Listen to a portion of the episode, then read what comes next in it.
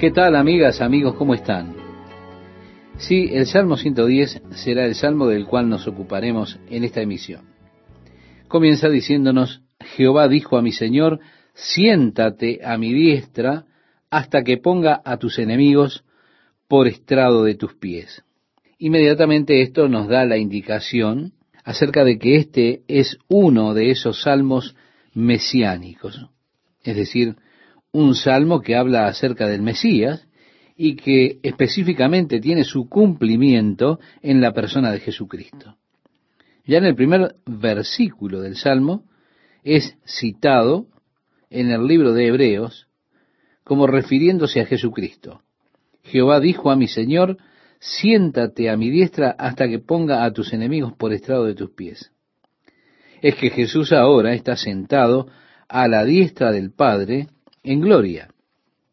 Dios vendrá a juzgar la tierra para derribar a todos los enemigos de Jesucristo, para someter todas las cosas a Él. Y para con el tiempo de la gran tribulación termine, las naciones estarán sujetas, sometidas a Jesucristo, que vendrá a reinar. Pero el Padre es quien dijo aquí esto. Ahora leemos, Jehová dijo a mi Señor, siéntate a mi diestra hasta que ponga a tus enemigos por estrado de tus pies. Quien escribiera el libro de Hebreos, en el capítulo 2, versículo 8 de ese libro, expresa, todo lo sujetaste bajo sus pies, pero todavía no vemos que todas las cosas le sean sujetas. Sí, aún no ha sucedido, pero llegará. Y vemos a Jesús ahora que dice en el Salmo 110, versículo 2, Jehová enviará desde Sión la vara de tu poder. Domina en medio de tus enemigos. Tu pueblo se te ofrecerá voluntariamente en el día de tu poder, en la hermosura de la santidad. Desde el seno de la aurora tienes tú el rocío de tu juventud. Juró Jehová y no se arrepentirá tú eres sacerdote para siempre, según el orden de Melquisedec.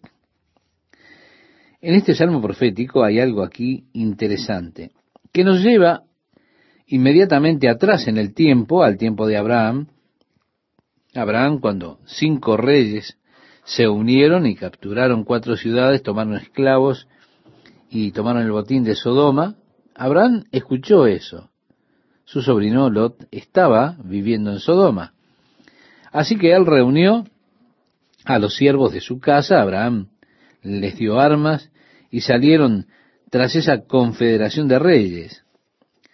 Ellos los atraparon y Abraham y sus siervos los destruyeron y regresaron a Lot y a todos los cautivos y todo el botín que estos reyes habían tomado. Ahora, cuando Abraham y sus siervos vienen de regreso, victoriosos, llegando cerca de Jerusalén, allí el sacerdote del Dios Altísimo en Jerusalén les sale al encuentro, sale al encuentro de Abraham, con pan y vino. Y Abraham le entregó los diezmos de todo lo que tenía, es decir, del botín que había tomado. Abraham pagó el diezmo. El sacerdote se llamaba Melquisedec. Él tenía, según parece, un segundo nombre, el rey de paz. Abraham, el padre de la nación, padre de los fieles, aquellos que creerán en Dios, creerían en Dios, al pagar el diezmo a Melquisedec y al recibir de Melquisedec una bendición, muestra que Melquisedec está realmente un paso más arriba que Abraham. Porque el menor siempre recibe la bendición del mayor. Recibir la bendición de Melquisedec, rey de paz, y pagarle los diezmos, significa que él estaba honrando a Melquisedec, que era conocido como sacerdote del Dios Altísimo. Abraham tenía un hijo, Isaac, que a su vez tenía un hijo llamado Jacob. Jacob tuvo doce hijos. Uno de esos hijos era llamado Leví, fue su nombre Leví, que fue quien Dios ordenó para que de él surgiera la tribu sacerdotal en Israel. La familia de Moisés, Aarón, fueron escogidos para ser sumos sacerdotes de la familia de Aarón. Ahora, Jesús cuando vino, se volvió el sumo sacerdote ante Dios. ¿Por qué? Porque la tarea del sacerdote siempre era doble. El sacerdote se presentaba delante de Dios intercediendo por el pueblo, porque las personas por ellas mismas no se podían aproximar al Dios santo, a ese Dios justo. Por eso era necesario que el pueblo fuera al sacerdote, que era el mediador entre Dios y el pueblo. Y el sacerdote cumplía la segunda función. El sacerdote iba delante de Dios por las personas. Luego, habiendo ido a Dios por el pueblo, salía y les hablaba en lugar, digamos, o en nombre de Dios. Así que se cumplían esas dos partes. Le hablaba a Dios por el pueblo y le hablaba al pueblo de parte de Dios. Así que Dios le dijo a Aarón, así bendeciréis a los hijos de Israel, diciéndoles, Jehová te bendiga y te guarde, Jehová haga resplandecer su rostro sobre ti y tenga de ti misericordia, Jehová alce sobre ti su rostro y ponga en ti paz. Así que él representaba a Dios ante el pueblo y a la vez representaba al pueblo ante Dios. Era un mediador. Pero en el Nuevo Testamento tenemos un solo mediador. No un hijo de Leví, sino que Él, Jesucristo, es el gran sumo sacerdote que está delante de Dios para representarnos, Él que viene a nosotros para representar al Padre. Pero un judío inmediatamente objetaría el hecho de Jesús recibiendo este título de gran sumo sacerdote, porque un judío dirá, ¿cómo puede Jesús ser el gran sumo sacerdote si él viene de la tribu de Judá? Y la Biblia no dice nada acerca de Judá como sacerdote, sino que habla de la tribu de Leví y del sacerdocio de la tribu de Leví. De esa manera dicen los judíos, ¿cómo puede ser Jesús el sumo sacerdote si él viene de la tribu de Judá? Así es como se resuelve esta dificultad.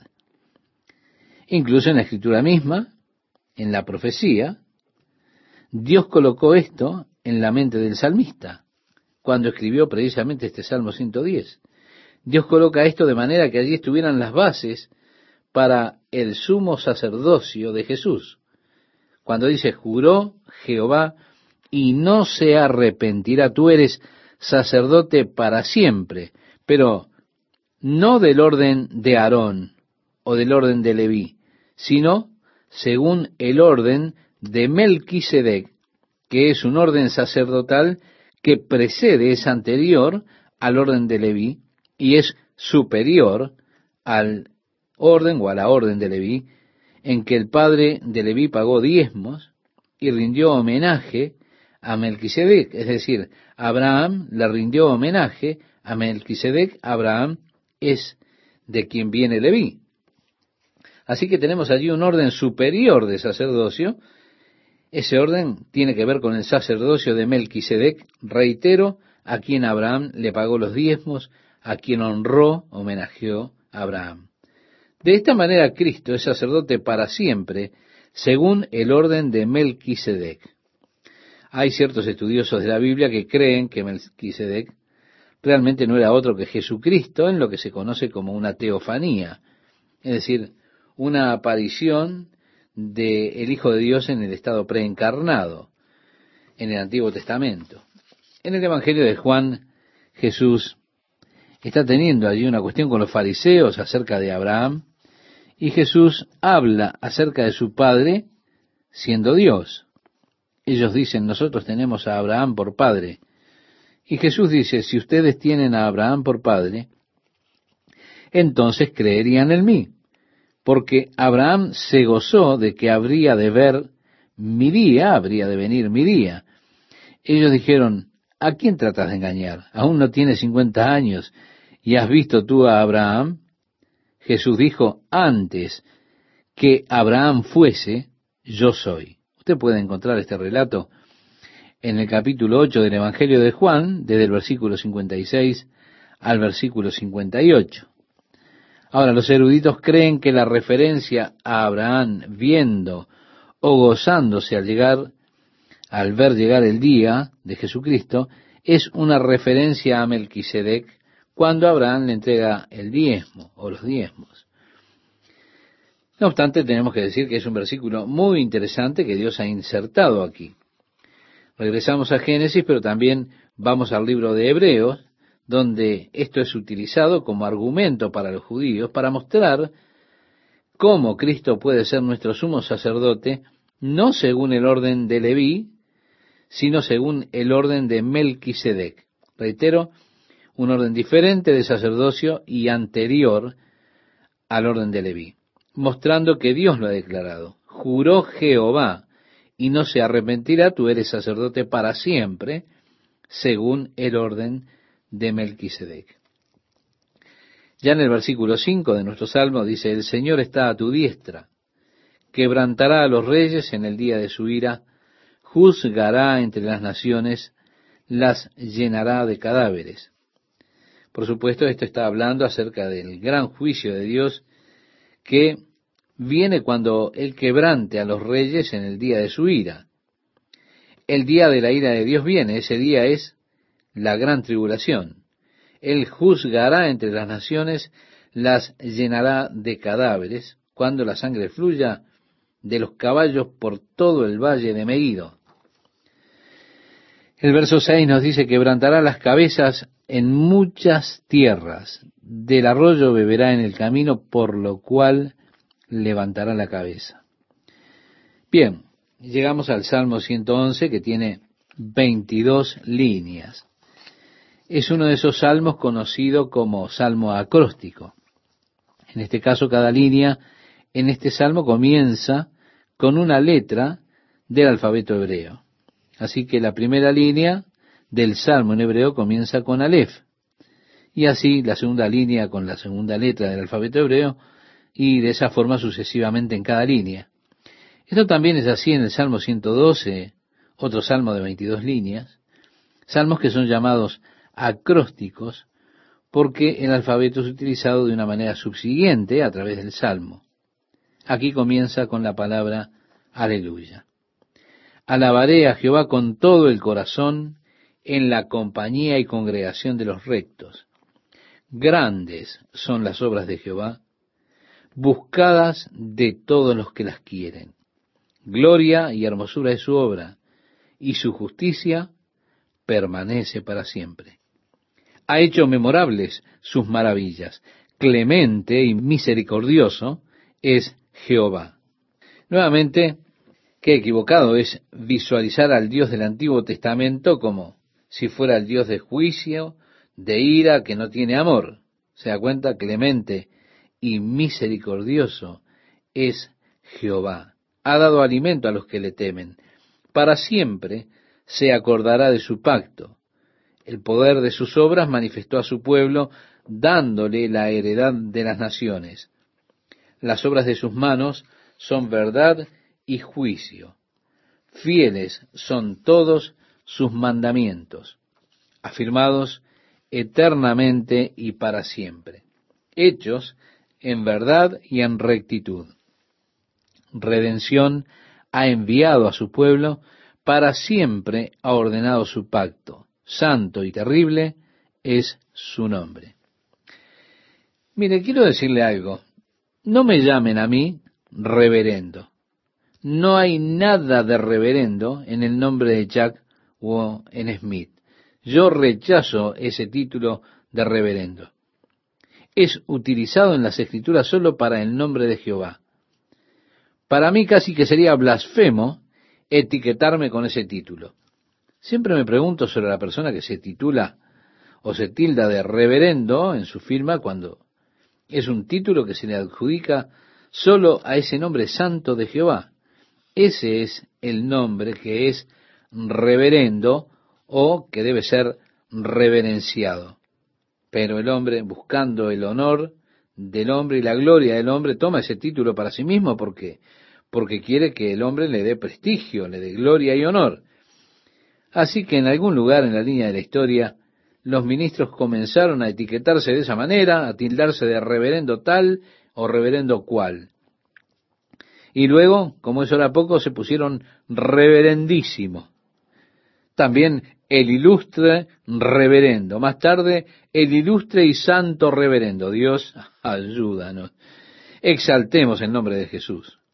Porque la Biblia dice, por lo cual Dios también lo exaltó hasta lo sumo y le dio un nombre que es sobre todo nombre, para que en el nombre de Jesús se doble toda rodilla de los que están en los cielos y en la tierra y debajo de la tierra, y toda lengua confiese que Jesucristo es el Señor, para gloria de Dios Padre.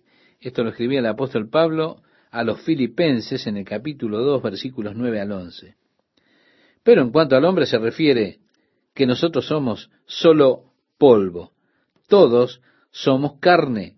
Todos somos corruptos. Y los títulos por los cuales los hombres intentan elevarse a sí mismos, unos sobre los otros, en realidad ante Dios son una maldición. Son señales de orgullo. Reverendo es una señal de orgullo espiritual, lo cual es peor que todo lo demás. Santo y temible es su nombre. ¿Por qué? Para cualquier hombre que tome ese título de reverendo, tiene que haber algo mal en su teología. Algo no está funcionando bien. Santo y temible es su nombre. Ahora dice, el temor de Jehová, el principio de la sabiduría es el temor de Jehová.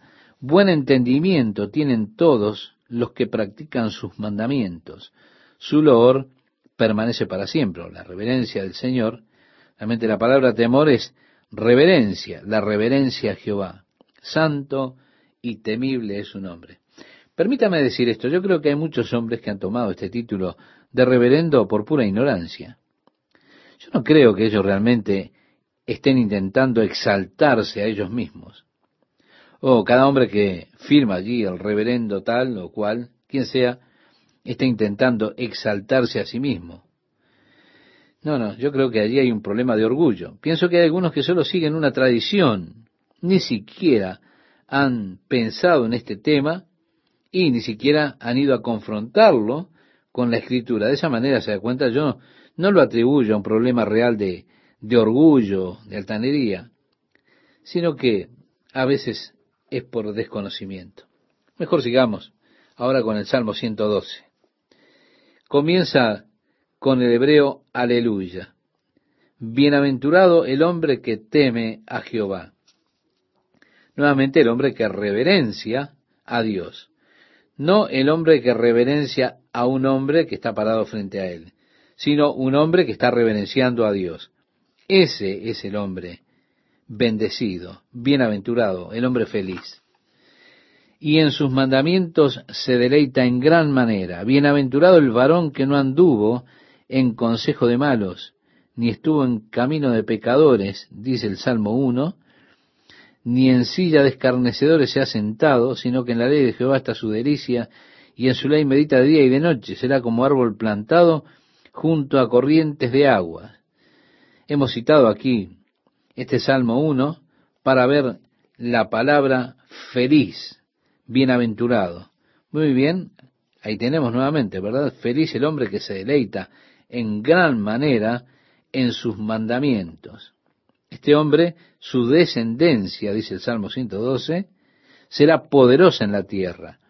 La generación de los rectos será bendita. Bienes y riquezas hay en su casa. Ahora, yo no creo que esto se refiera necesariamente a la riqueza material, riqueza monetaria, sino realmente la casa eh, llena de bienes y riquezas es precisamente la casa en la cual Dios es honrado. Esas son las personas que tienen las verdaderas riquezas, las riquezas del reino de Dios, riquezas que no se corrompen, que no se desvanecen, que no nos pueden robar. Esas son verdaderas riquezas del reino de Dios. Bien dice aquí, bienes y riquezas hay en su casa. y su justicia permanece para siempre. Resplandeció en las tinieblas luz a los rectos. Es clemente, misericordioso y justo. El hombre de bien tiene misericordia y presta. Gobierna sus asuntos con juicio, por lo cual no resbalará jamás. En memoria eterna será el justo. No tendrá temor de malas noticias. Su corazón está firme, confiado en Jehová. Estimado oyente, estamos viviendo en días donde las noticias son todo lo contrario. Son noticias malvadas. Cualquier día usted toma el periódico y puede leer todo el mal que está sucediendo en el mundo. Hay personas que viven el miedo constante por las noticias malas que pueden aparecer allí delante. Pero el hombre que ha puesto su confianza en el Señor no temerá en el día de las malas noticias. ¿Por qué? Por lo que dice este salmo al final. Porque su corazón está firme, está confiando en Jehová. Qué gusto estar con ustedes nuevamente, amigos y amigas, compartiendo una nueva emisión de la palabra de Dios para hoy. Nos encontramos con algunas personas cuyos corazones no son realmente constantes. ¿Qué queremos decir? Que no tienen un compromiso verdadero, no hay un compromiso verdadero de sus vidas para con Dios. Parte de ellos sirven al Señor, parte de ellos sirve a la carne. Aman al Señor parcialmente y por causa de eso son muy inestables en su caminar y son muy miedosos.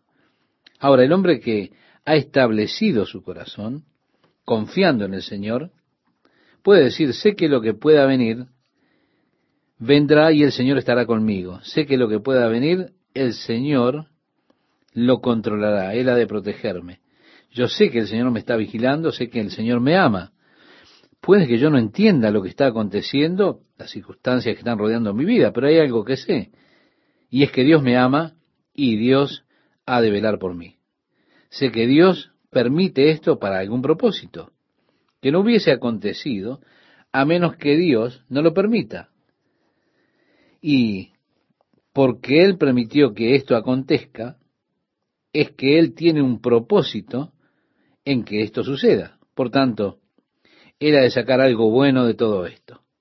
Aunque yo no lo pueda ver ahora y porque como he establecido mi corazón y me he encomendado a Dios, yo sé que venga lo que venga o sea lo que sea, no voy a temer por esa calamidad que pueda venir mañana. Y así, estimado oyente, si usted tiene esa confianza en Dios, no tema por lo que pueda acontecer, porque porque usted debe saber que lo que venga viene a usted de la mano de Dios. Usted puede decirle pertenezco a él. Satanás no puede arremeter contra mí, a no ser que venga esto de parte de Dios. Por lo tanto, hay que confiar en el Señor y mi corazón está aferrado a Él. Tengo esa gran seguridad en mi vida. Qué precioso que podamos decir eso, ¿verdad? Así comienza el Salmo 112 en este versículo 8. Dice, asegurado está su corazón, no temerá, hasta que vean sus enemigos su deseo reparte, da a los pobres, su justicia permanece para siempre, su poder será exaltado en gloria. Ahora, en contraste a este hombre justo, leemos en el verso 10, lo verá el impío y se irritará, crujirá los dientes y se consumirá. ¿Se da cuenta? La justicia permanecerá para siempre, pero los malvados rechinarán y se desvanecerán. El deseo de los impíos, en lugar de ser concedido, dice aquí este salmo, perecerá. Así que usted tiene un salmo que trata con la bendición de Dios al hombre y luego este versículo final con un contraste que tiene que ver con el malvado. El Salmo 1 también, el Salmo primero tiene ese mismo contraste, si usted lo recuerda, habla del bienaventurado, del feliz varón, que no anduvo en consejo de malos, ni estuvo en camino de pecadores, etcétera, y habla de una serie de bendiciones, dice que será como árbol plantado junto a corrientes de aguas, que da su fruto en su tiempo, y su hoja no cae, y todo lo que hace prosperará. Pero luego agrega, no así los malos, que son como el tamo que arrebata el viento. ¿Se da cuenta? Usted tiene mucho que es dicho en cuanto a los justos, pero también encuentra mucho de ese contraste que existe con los malos. Esto es la poesía hebrea en la mente de los hebreos. Viene precisamente de contrastar pensamientos. Ahora bien, en nuestras mentes pensamos en la poesía teniendo rima y ritmo. Particularmente a mí me gusta el tipo de poesía de Robert Service, donde usted rima dos líneas y cada tercera línea tiene una rima. Y hay otras, la primera y cuarta línea riman, y las dos entre ellas riman. Bueno, la oda de Longfellow a la vida, traducida por supuesto, dice, dime en tristes versos, la vida es un sueño vano, pues el alma es muerte en letargos, cosas que no son lo que pretenden. Otro poema entre los suyos dice, la vida es real, la vida es la prenda, no es la tumba su meta. Polvo eres y al polvo regresarás, al alma no se referirán. Esto constituye una poesía para nosotros, pero para los hebreos, la poesía estaba en el pensamiento y era una combinación de pensamientos o el contraste de los pensamientos. Así que usted toma un pensamiento y lo comienza a componer y a contrastar. Aquí tenemos los caminos de Jehová son perfectos. Los caminos del Señor son para ser buscados, los caminos del Señor. Y usted está combinando así esto sobre los pensamientos. Ahora, usted contrasta esto con otros pensamientos, el camino de los justos, pero el camino de los malvados, el camino de los justos, pero el camino de los impíos. ¿Se da cuenta? Hay ese contraste de pensamientos en la poesía hebrea. No hay rima, no hay ritmo. Así que nosotros no podemos llamarla poesía de acuerdo a lo que nosotros conocemos como poesía, pero para ellos eso es lo que constituye realmente la poesía. No la rima de una sentencia, no el ritmo. Ellos encuentran la belleza de la poesía en el pensamiento mismo. Así que después de todas estas cosas sobre el hombre bendecido, usted entra en contraste en el versículo final, pero el malvado lo verá.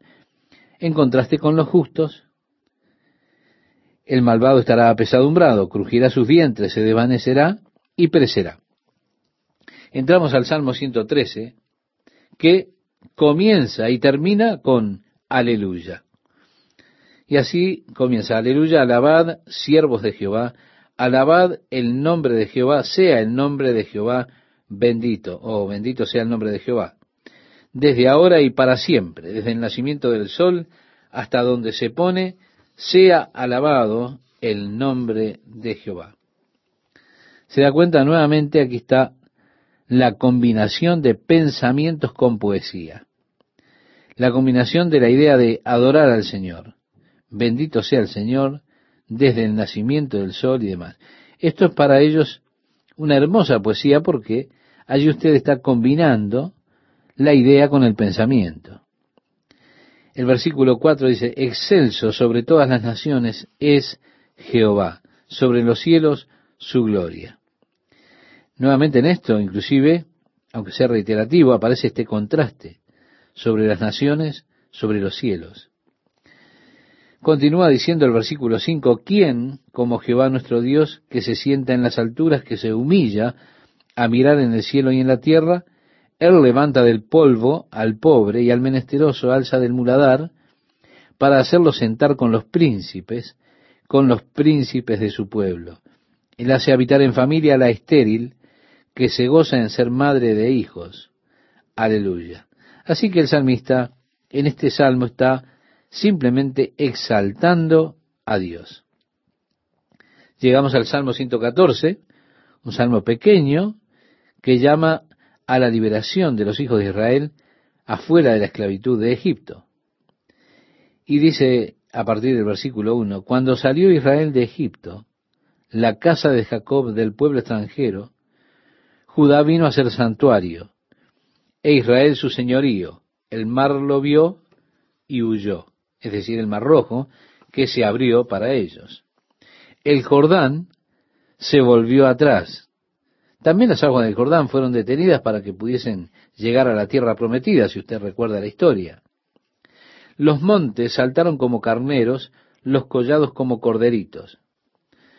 Habían terremotos, de hecho, los muros de Jericó fueron destruidos por ese temblor y demás, las montañas saltando como carneros, las pequeñas montañas como corderos. Luego el salmista ahora está recordando el mar, el Jordán, las montañas y dice, ¿qué tuviste, oh mar, que huiste? ¿Y tú, oh Jordán, que te volviste atrás? ¿Oh montes, por qué saltasteis como carneros y vosotros collados como corderitos?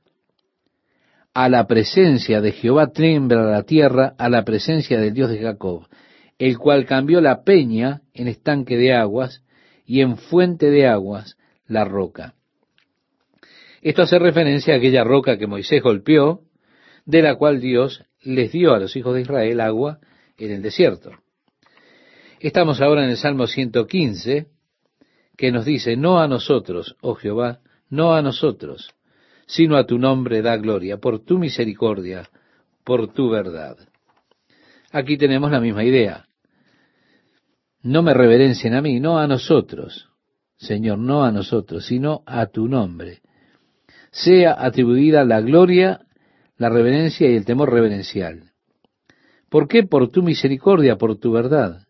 ¿Por qué han de decir las gentes, ¿dónde está ahora su Dios? Es que muchas veces, estimado oyente, las personas dicen eso. Dicen, bueno, ¿dónde estaba tu Dios cuando esto o cuando aquello? ¿Se da cuenta? ¿Qué pasó con tu Dios entonces? Ahora, ¿por qué los paganos dicen, ¿en dónde está tu Dios? Aquí la respuesta del salmista, nuestro Dios está en los cielos, todo lo que quiso ha hecho. Oh, necesitamos recordar esto, todo lo que quiso ha hecho. Pudo no agradarme lo que hizo, pero no es eso lo que interesa. Todo lo que quiso ha hecho. Ahora refiriéndose nuevamente a los paganos, sus ídolos, dice, nuestro Dios está en los cielos. Él gobierna, pero los ídolos de ellos son plata y oro, obra de manos de hombre. Tienen boca, mas no hablan. Tienen ojos, mas no ven. Orejas tienen, mas no oyen. Tienen narices, mas no huelen Manos tienen, mas no palpan. Tienen pies, mas no andan.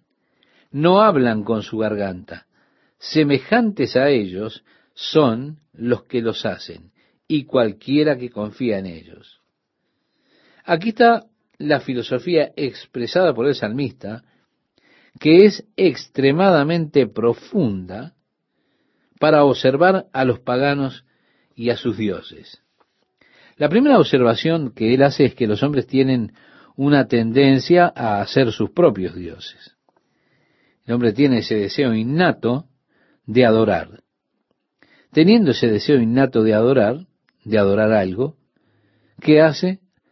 Hacen sus propios dioses. Pero cuando un hombre hace un dios, él hace ese dios a semejanza de él. De manera que mi Dios es en realidad una proyección de mí mismo. Eso muestra que en verdad lo que estoy haciendo es adorándome a mí mismo. Es la autoadoración.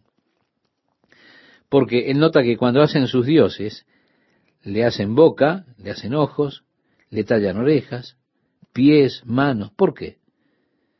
Usted talla manos en su pequeño Dios. Porque usted tiene manos. Porque usted le hace una boca. Porque usted tiene boca. ¿Por qué le talla orejas? Porque usted tiene orejas. Cuando estábamos en Nueva Guinea, los misioneros nos dijeron de una tribu de personas que tenían una dislocación congénita de cadera. Toda esa tribu de personas tiene ese tipo de dislocación. Todos tienen una deformación en su pierna derecha, la cual es más corta que la izquierda. Es un problema congénito. Nos decían que todos los dioses pequeños que tienen estas tribus, en particular, que tallaron ellos, tienen una pierna deforme. ¿Por qué? Porque el hombre hace su Dios como él mismo. Es una proyección de sí mismo. Es conocido como el concepto antropomórfico de Dios, ampliamente conocido. El hombre hace dioses como él mismo. Pero luego el salmista observó que aunque el hombre hizo un Dios como él mismo, él de hecho ha fabricado su Dios infinitamente menor que él mismo. ¿Por qué? Porque aunque él puede tallarle ojos a ese pequeño Dios, los ojos de su pequeño Dios no puede ver. Aunque pueda tallarle pies, no pueden caminar. Aunque pudiera hacerle manos, no pueden sujetar. Aunque pueda hacerle oídos, esos dioses no pueden oír. Y aunque le haga boca, no puede hablar. Así que de hecho, un Dios como yo mismo es, pero en realidad he hecho mi Dios menor a mí mismo. Esa es la observación final del salmista. Ellos que lo han hecho se volvieron como esos dioses que ellos han hecho. Un hombre se vuelve como su Dios. Esta es una verdad de vida que usted no puede evitar. Usted se vuelve como su Dios, sea lo que sea que sea su Dios. Un hombre se vuelve como su Dios. Ahora, si yo he hecho mi Dios como a mí mismo, pero he hecho a mi Dios menor que a mí mismo, entonces al adorar a ese Dios que he hecho, yo mismo me degrado a mí mismo, me vuelvo menos de lo que realmente soy. ¿Por qué? Porque me vuelvo como mi Dios. Mi Dios es menos que yo, pero porque yo he hecho a mi Dios como a mí mismo, realmente menor que a mí mismo, así entonces yo me vuelvo tan insensible como ese Dios. Ese Dios no puede sentir, no puede ver, no puede oír, es insensible. Y así me pasa a mí. Ya no puedo más sentir la presencia de Dios, la mano de Dios, no puedo escuchar la voz de Dios, no puedo hablar con Él, me vuelvo inoperante, insensible, así como ese Dios que hice. Porque el hombre se vuelve como su Dios. Si su Dios es falso, usted se volverá falso.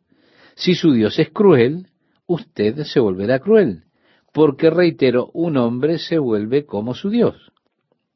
Esto puede ser la maldición más grande que puede haber en todo el mundo.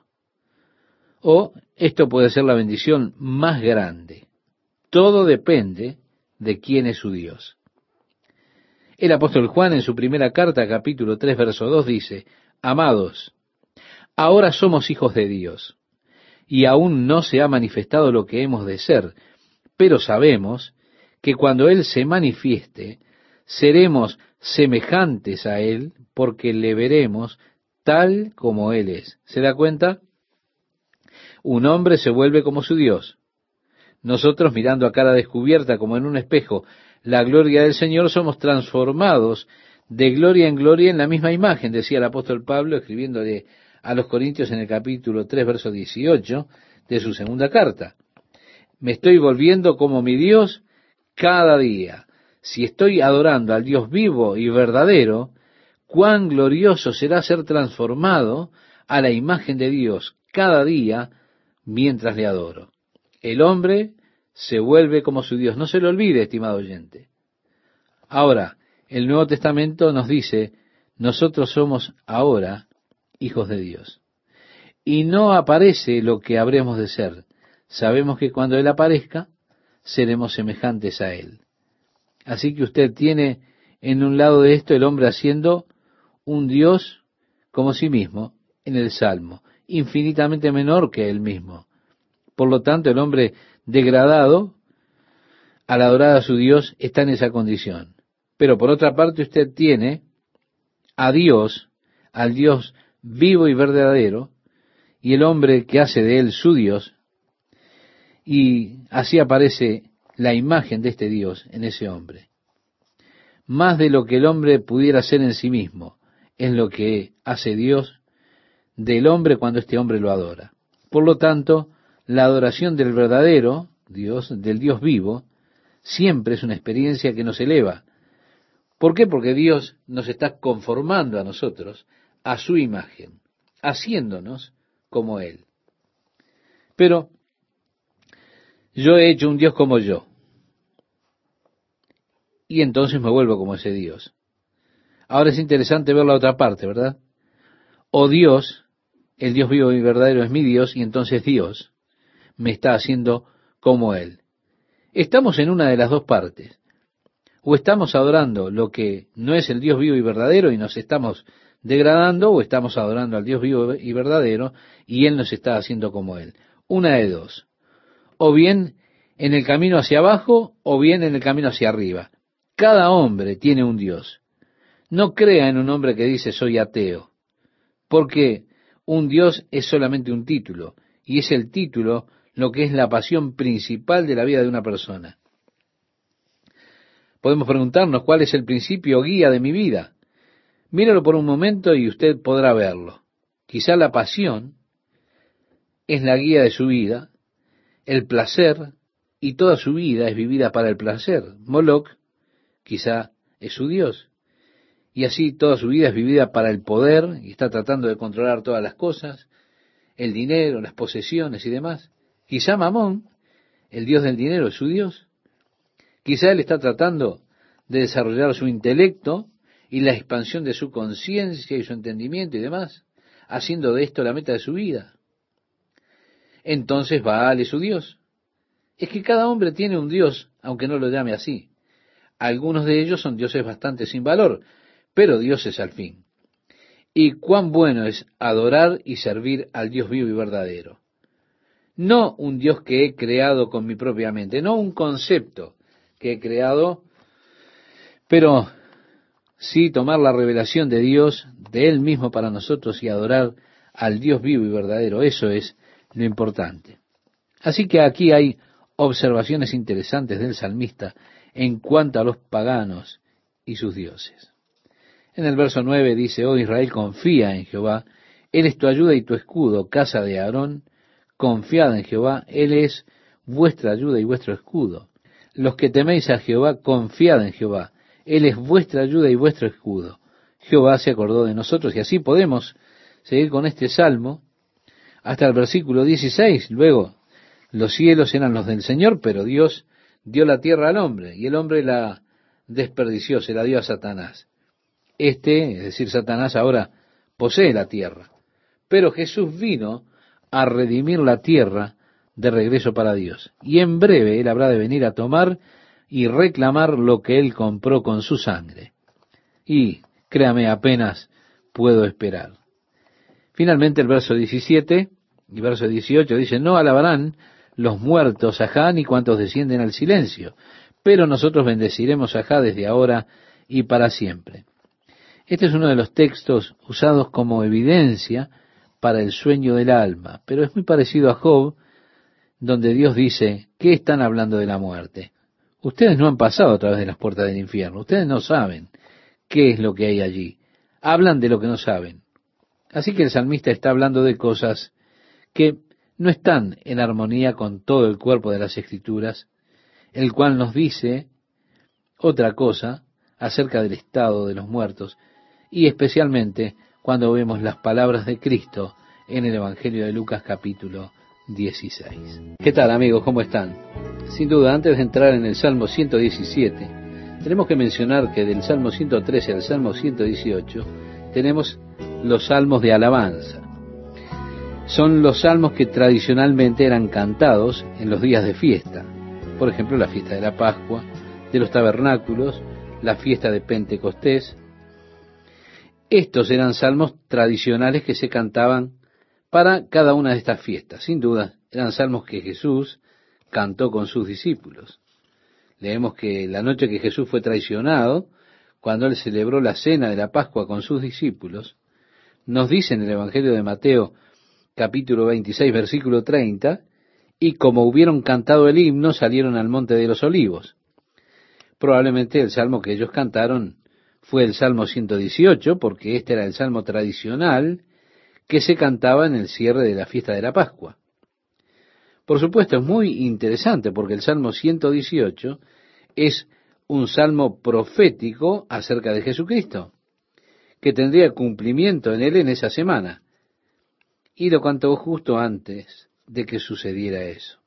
De esta manera, cuando Jesús estaba hablándoles, justamente antes de la Pascua, del Salmo 118, era uno que les era muy conocido, porque este es uno que se cantaba siempre en la fiesta de la Pascua.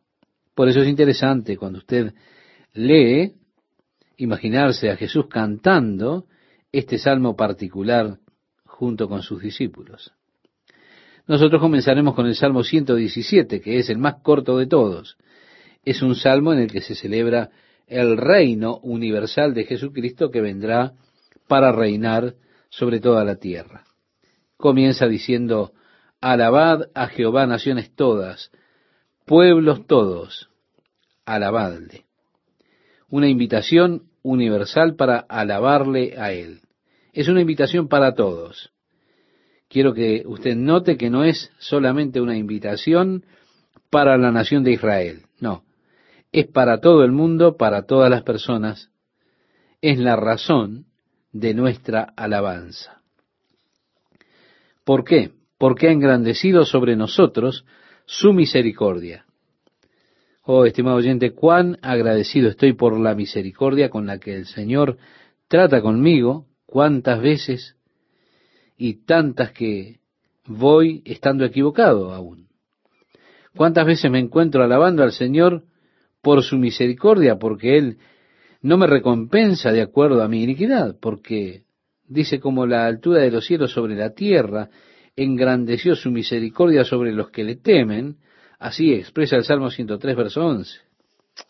Oh, la misericordia con la que Dios trata conmigo en mi debilidad, en mis fallas, en mis defectos. Ha engrandecido sobre nosotros su misericordia. Y agrega, y la fidelidad de Jehová es para siempre. Aleluya. Así que el Salmo de Jalel, un pequeño, hermoso salmo que nos invita a la alabanza universal a Él. Bien, ahora llegamos al Salmo 118, el último de los salmos de Jalel. Alabad a Jehová. Ve, nuevamente tenemos esta exhortación de alabar, de agradecer, de alabar a Jehová. ¿Por qué? Porque Él es bueno, porque para siempre es su misericordia. ¿Se da cuenta? La causa del agradecimiento nuevamente es la bondad de Dios y la misericordia de Dios. ¿Cuántas veces en los salmos se nos invita a darle gracias al Señor por su bondad y por su misericordia? ¿Ha considerado esto, estimado oyente? Aquí dice, diga ahora Israel, que para siempre es su misericordia. Diga ahora la casa de Aarón, que para siempre es su misericordia. Digan ahora los que temen a Jehová, que para siempre es su misericordia. Desde la angustia invoqué a Ja, y me respondió Ja, poniéndome en lugar espacioso. Jehová está conmigo. No temeré lo que me pueda hacer el hombre. El apóstol Pablo, cuando le escribía su carta a los romanos, en el capítulo 8, se ocupa casi de este mismo tema. Si usted recuerda cuando él declara, ¿quién acusará a los escogidos de Dios? Dios es el que justifica. ¿Quién es el que condenará? Cristo es el que murió más aún el que también resucitó, el que además está a la diestra de Dios, el que también intercede por nosotros. Usted puede buscar estos pasajes que los va a encontrar en la carta del apóstol Pablo a los Romanos, capítulo 8, versículos 33 al 34. También el versículo 31 tiene una exclamación del apóstol Pablo, si Dios es por nosotros, ¿quién contra nosotros? Yo habiéndome criado en la iglesia, de alguna forma, no siempre recibí el concepto de que Dios era por mí. Es decir, estaba a favor mío. Yo sentía muchas veces que Dios estaba en mi contra, que Él solo estaba esperando que yo cometiera algún error para poder castigarme. Yo pensaba que Él estaba listo para sacarme del reino. Y casi no podía esperar al domingo a la noche para venir, para poder ser salvo de nuevo y, y así regresar al reino, porque yo realmente quería ser cristiano. Yo no quería de ninguna manera ir al infierno. y mi espíritu realmente deseaba servir al Señor, pero mi carne era débil. De alguna manera se desarrolló en mi mente un concepto de que Dios estaba contra mí. O lo que este capítulo 8 de Romanos hizo para mi propia existencia cristiana es difícil que yo le pueda describir.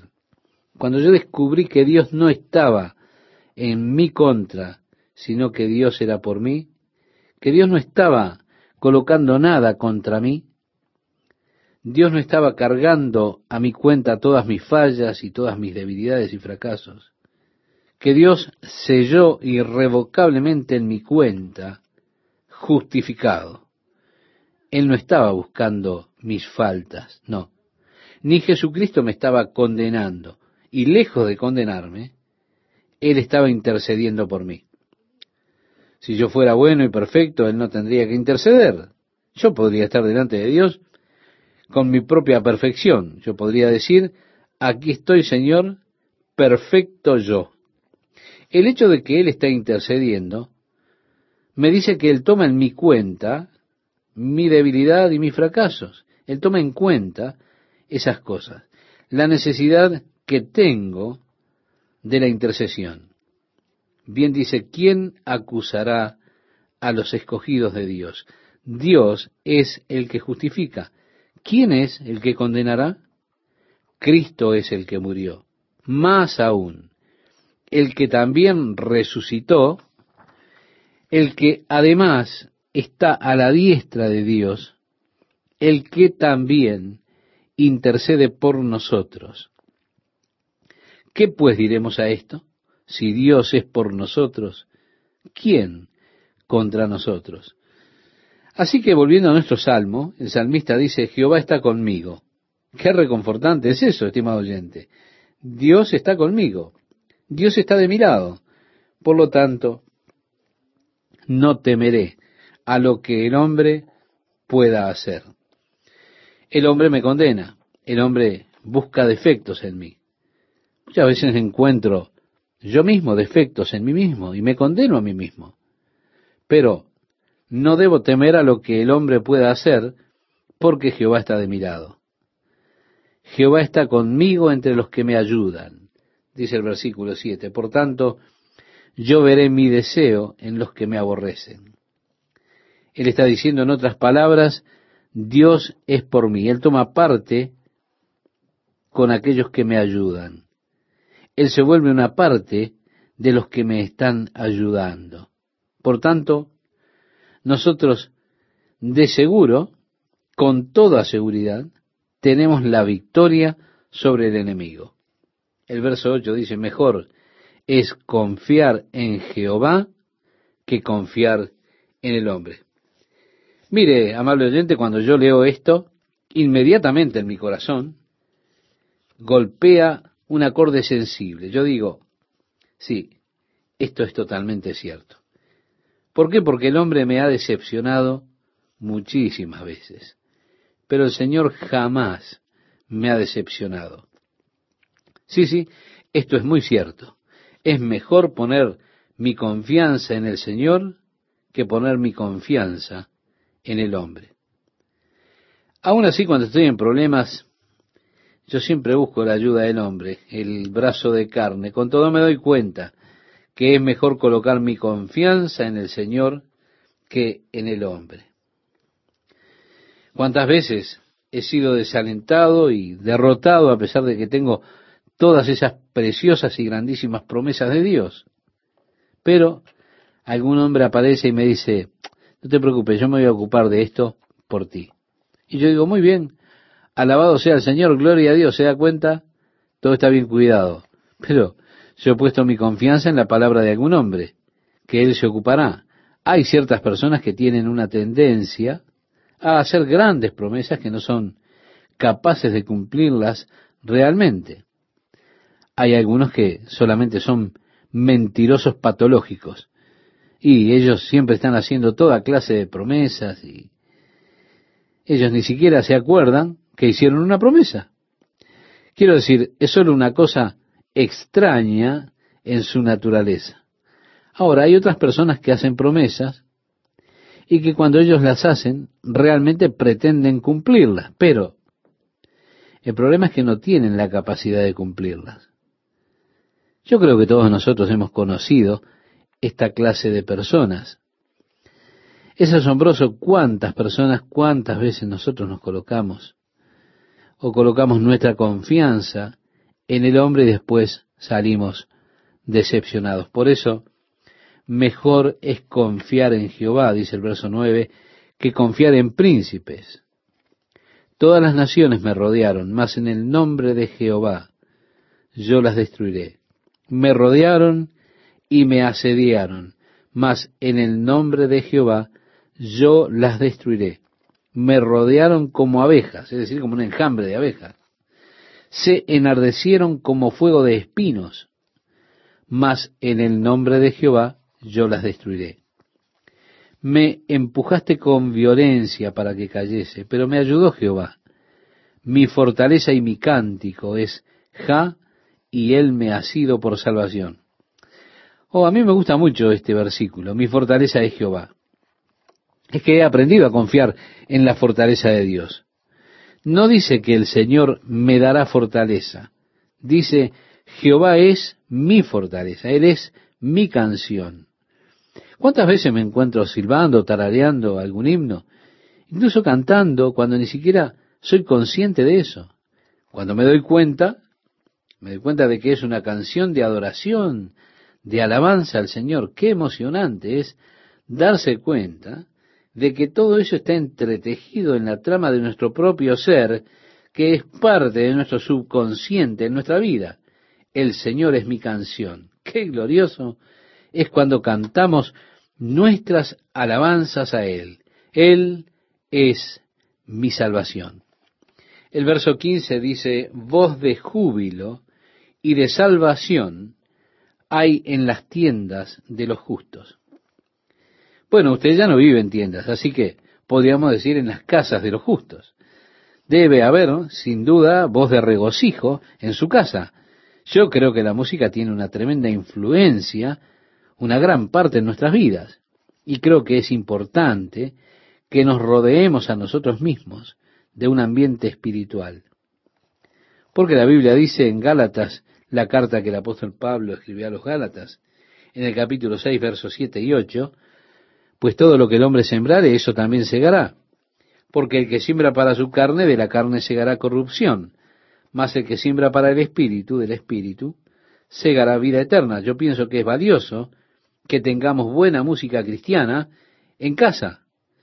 Creo que usted debe tener discos de himnos de alabanza, música centrada en la persona de Cristo. Manténgala así en la atmósfera de su casa porque usted estará sembrando para su espíritu constantemente. Y lo que usted siembra, eso cosechará. Es importante, estimado oyente, que nosotros hagamos esto. Dice el versículo 16, la diestra de Jehová es sublime. La diestra de Jehová hace valentías. No moriré, sino que viviré y contaré las obras de Ja. Se nos dice en las escrituras que no menospreciemos el castigo de Jehová, porque Jehová al que ama castiga. En el libro de los Proverbios, capítulo 3, versos 11 y 12, hay una vasta diferencia entre corrección y castigo. Dios ha ordenado castigo sobre el débil, pero ha ordenado corrección para sus hijos. La corrección viene a veces en la forma de castigo. Bueno me es haber sido humillado, decía el salmista en el Salmo 119, verso 71. Lo leeremos cuando estudiemos el próximo salmo. Sí, es bueno que Dios nos corrija. Es una señal de que somos sus hijos. Es una señal de que Dios está preocupado por mí el castigo del Señor.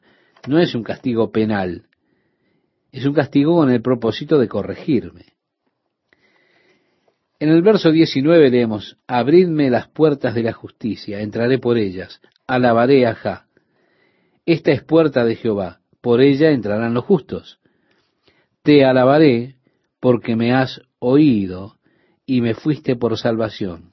Ahora, yo no sé si la parte profética de este salmo tal vez comience con el versículo 19.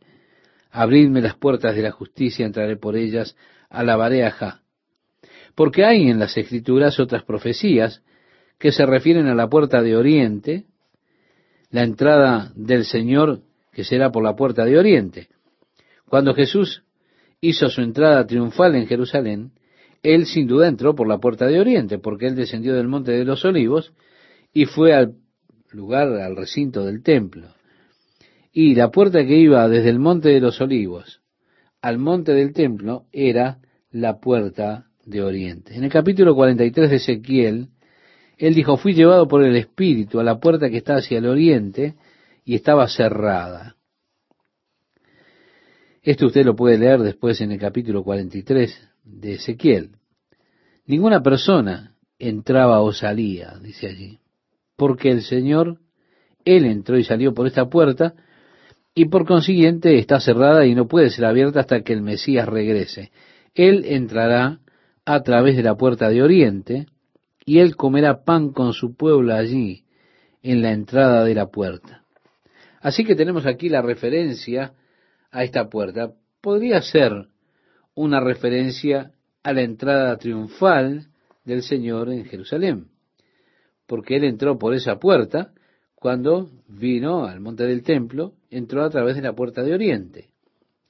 Cuando nosotros eh, regresemos con Jesucristo, nosotros regresaremos con Él cuando Él venga en su segunda venida a la tierra en poder y gloria, de acuerdo a las Escrituras, nos dice que Él afirmará su pie en ese día en el monte de los olivos y el monte de los olivos se ha de partir en dos con un gran valle que se formará por la división del monte de los olivos. Jesús entrará a través de la puerta de oriente a la ciudad de Jerusalén, la antigua ciudad de Jerusalén, al monte del templo. Nosotros, reitero, vendremos con Él cuando Él regrese. Así que la puerta estará abierta y los justos entrarán. El verso 22 dice, la piedra que desecharon los edificadores ha venido a ser cabeza del ángulo. Por supuesto, esto es una profecía acerca del rechazo que tuvo Israel en cuanto a Jesucristo. Israel rechazó a Jesucristo. Ellos eran los constructores. Jesucristo es la piedra que fue rechazada por esos constructores. Cristo vino, de acuerdo a la promesa de Dios a la nación de Israel, como Mesías, pero ellos lo rechazaron. Ahora, Él mismo se ha vuelto la cabeza del ángulo o la piedra angular. La piedra angular sobre la cual, estimado oyente, está edificada la iglesia, como dice en el Evangelio de Mateo, capítulo 16, versículo 18. Sobre esta roca edificaré mi iglesia y las puertas del Hades no prevalecerán contra ella.